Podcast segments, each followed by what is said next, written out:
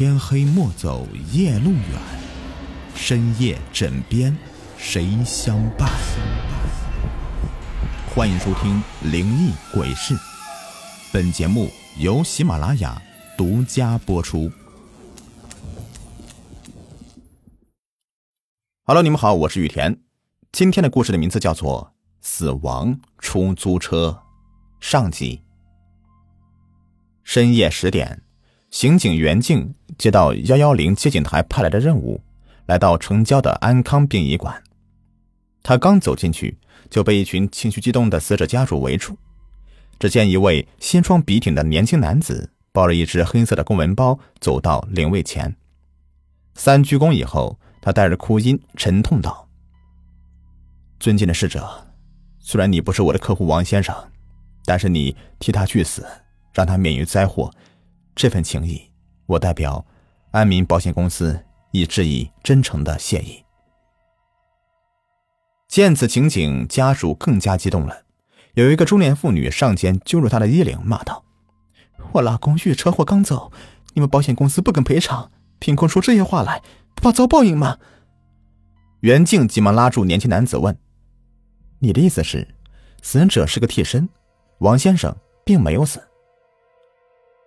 年轻男子慢条斯理的递上自己的名片，上面印着“李培元李然”。我今天来原本是代表公司悼念王先生的，谁知却在殡仪馆边的小巷子里见到王先生。我叫他名字，他却跌跌撞撞的跑了。这怎么可能呢？警察可是验过尸的，他的家人亲手将他推到了火化炉里，哪里会有假呢？袁静说。李然指天发誓：“不信的话，调监控查录像啊！王先生生前我见过很多次，是绝对不会认错的。那就调录像吧。”袁静觉得这个李然显然是故意的编造谣言，想赖掉赔偿金。大家来到监控站，值班员调出录像，从录像上看，小巷仅能通过一个人通行。地面上积满了污水与垃圾。从今晚九点半往后看，起初没有什么任何的活物出现。在第二十一分钟，一张扭曲变形的脸突然贴在屏幕上，大家都吓得尖叫起来。这张脸很脏，眼睛骨突，阴冷的盯着摄像头，嘴角带着一抹鬼笑。很快的画面快速闪烁，屏幕只留下了雪花斑点。很显然，他破坏了摄像头。老公，一个中年妇女冲上前来，抱住电脑屏幕，嚎啕大哭。她是死者王忠强的妻子朱兰。那个死鬼，为什么回来不找我呀？袁静被眼前这一切给搞糊涂了。假如监控视频中的脸是王忠强的，那么之前警察验尸被家属指认。并推到火化炉里的尸体又是谁的呢？难道世间真的有亡魂还魂这个什么？这怎么回事？他转身问李然，李然耸耸肩：“王先生出事前一周啊，投保了赔偿金额高达三百万元的人身意外险。警官，后面的你自己去想吧。”假死骗保，这是袁静脑海中闪过的第一个念头。他将这段视频拷贝了一份，决定带回警局分析。李然拦住他说：“美女，留个电话吧，晚上微信你。”袁静说：“我对卖保险没有兴趣。”谁要追你了啊？我是想给你发点其他证据的。李然说：“袁静的脸顿时火辣辣的，丢下一张名片，疯似的逃了。”回到警局里，已是凌晨。袁静调出王忠强案件的档案。三天前的晚上十点左右，王忠强驾驶出租行经城西监控盲区黄杨渡口附近，车辆突然自燃，王忠强被活活烧死在了驾驶位上。事后有两个目击者，但都提供不了有价值的信息。袁静查看现场照片，发现死者已被烧成黑炭。死者家属是根据。出租车牌以及遗留在现场的工卡残片、手机、钥匙等物品，以及死者身份、身材，确定其身份的。由于家属对死者身份没有异议，法医并未对 DNA 检测，这说明死者有可能并非是王中强。这就解释了王中强死而复生的怪事了。假如是这样的话，这起交通事故极有可能是一起严重的刑事案件。袁静激动起来了，这可是他毕业以后第一次接手这样的恶性案件。正在这时，他的手机响了，打开一看，是李然的微信添加好友申请。袁静惦记着他之前所说的其他证据，立即。验证通过。李然传过来一个压缩包文件，袁静打开，里面是一堆保单复印件。他一张一张的查看着，保单显示，一周前王忠强的确有向安民保险投了一份三百万元的人身意外险。这个时间点跟案发时间发生太近了，难以洗脱他骗保的嫌疑。难道王忠强真的没死？他在骗保吗？他被烧死在出租车里，那被推入火化炉的人又是谁呢？微信还在响，袁静打开一看，李然正在自言自语似的分析案情。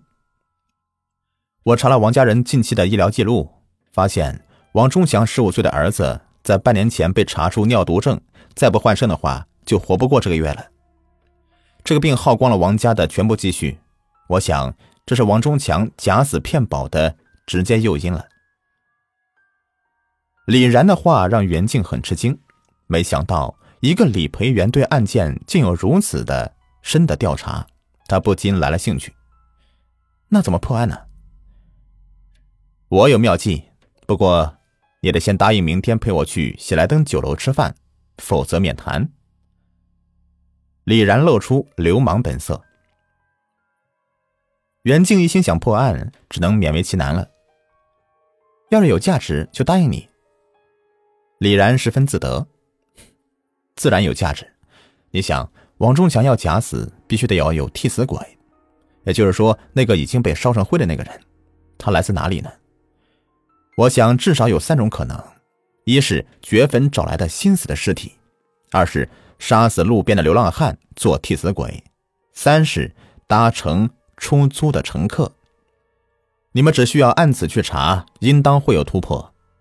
另外，王忠强既然没有死，必然会时刻挂念病危的儿子和独自应付警察的妻子，所以你们只要是密切监视他的妻儿，就能瓮中捉鳖。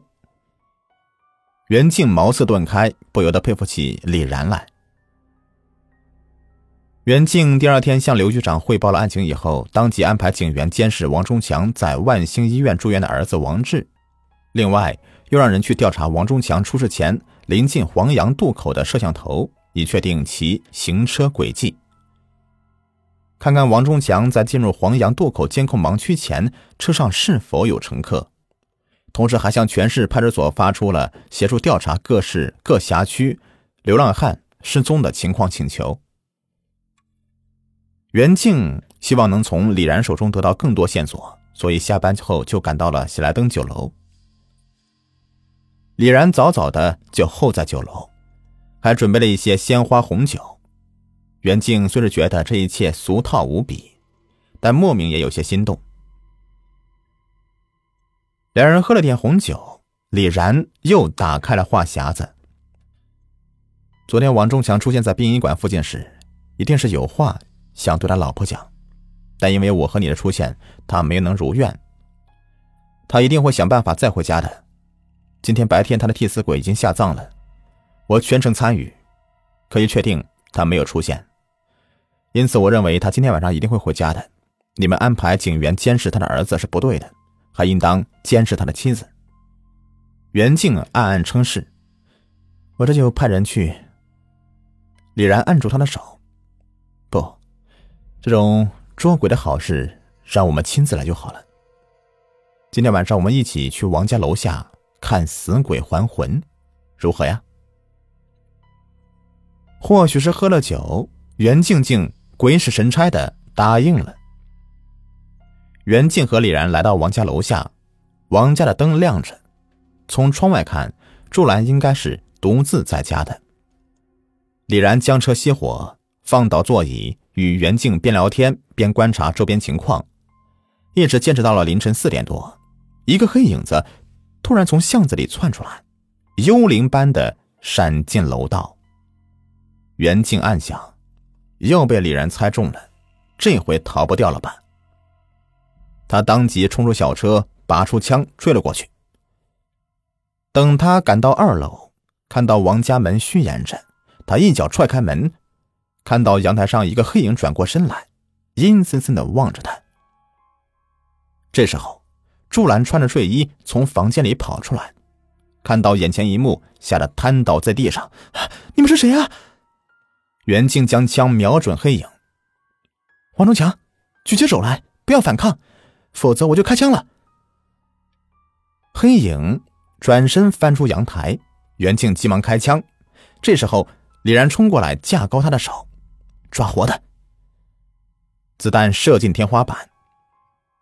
袁静推开李然，冲到阳台，看到黑影向左侧小巷跑去，情急之下纵身跳下，追进小巷。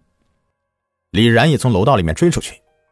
小巷里没有灯火，只能凭借月光辨物。袁静急追进去。就看到黑影迅速引入前方黑暗，他加快脚步，却发现前方是个死胡同，黑影早就不知去向。